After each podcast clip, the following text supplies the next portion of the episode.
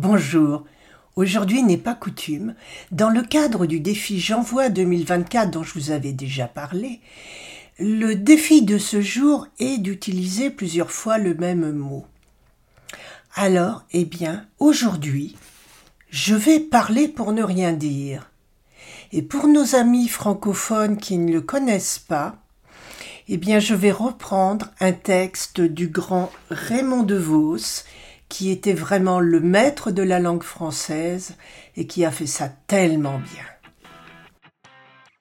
Bienvenue sur Salade de crabe, le podcast qui vous apportera des aides pratiques, des conseils et des témoignages pour mieux vivre cette période. En 2022, j'ai traversé trois cancers et j'ai à cœur de vous partager tout ce que j'aurais aimé savoir à l'époque. Que vous soyez malade, aidant ou thérapeute, vous trouverez ici des ressources pour mieux comprendre ce que l'on vit en temps réel. Alors, bienvenue sur ce podcast et bonne écoute.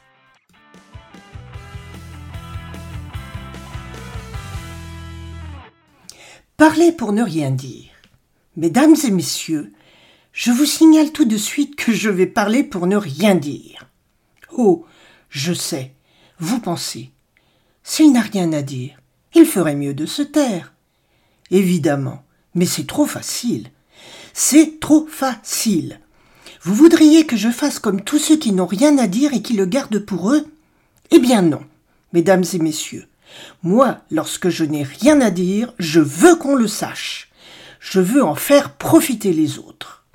Et si, vous-même, mesdames et messieurs, vous n'avez rien à dire, eh bien, on en parle, on en discute. Je ne suis pas ennemi du colloque. Mais, me direz-vous, si on parle pour ne rien dire, de quoi allons-nous parler? Eh bien, de rien. De rien. Car rien, ce n'est pas rien. La preuve, c'est qu'on peut le soustraire.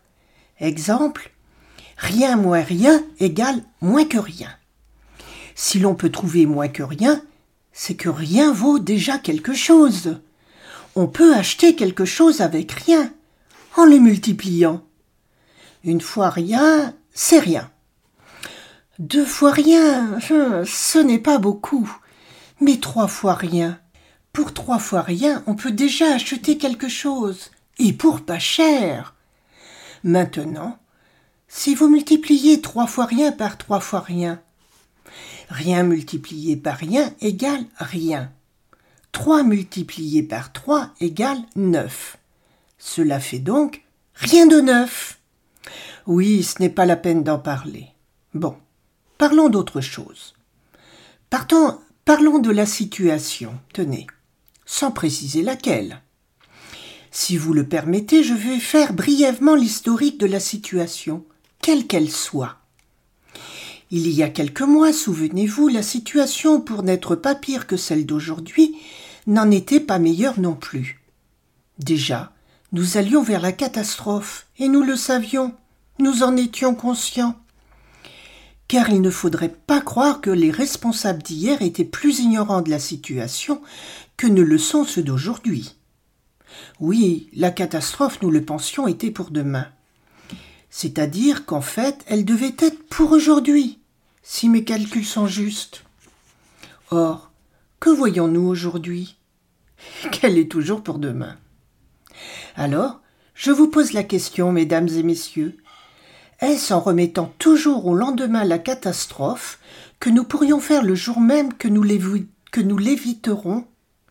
D'ailleurs, je vous signale entre parenthèses que si le gouvernement actuel n'est pas capable d'assurer la catastrophe, il est possible que l'opposition s'en empare. Voilà, c'était un texte écrit par Raymond DeVos, et j'espère ne l'avoir pas trop massacré. C'était un auteur et un humoriste qui avait un don particulier pour jouer avec les mots. Et j'ai choisi ce texte en pensant à toutes les amies qui me disent Mais je vaux rien, mais c'est rien quand on leur fait un compliment. Et pourtant, ce n'est jamais rien.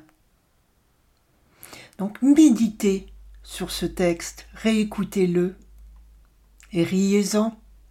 même si la fin euh, qui n'était pas prévue quand j'y pensais peut rappeler euh, pas mal de choses qui se passent actuellement. Et ce n'était pas voulu. Voilà, eh bien j'espère que ce texte vous aura fait sourire. Peut-être vous faudra-t-il le réécouter pour comprendre toutes ces subtilités. Je dois dire que personnellement, j'ai dû le relire deux ou trois fois pour arriver à le lire à peu près correctement, tellement il est à la fois simple et compliqué.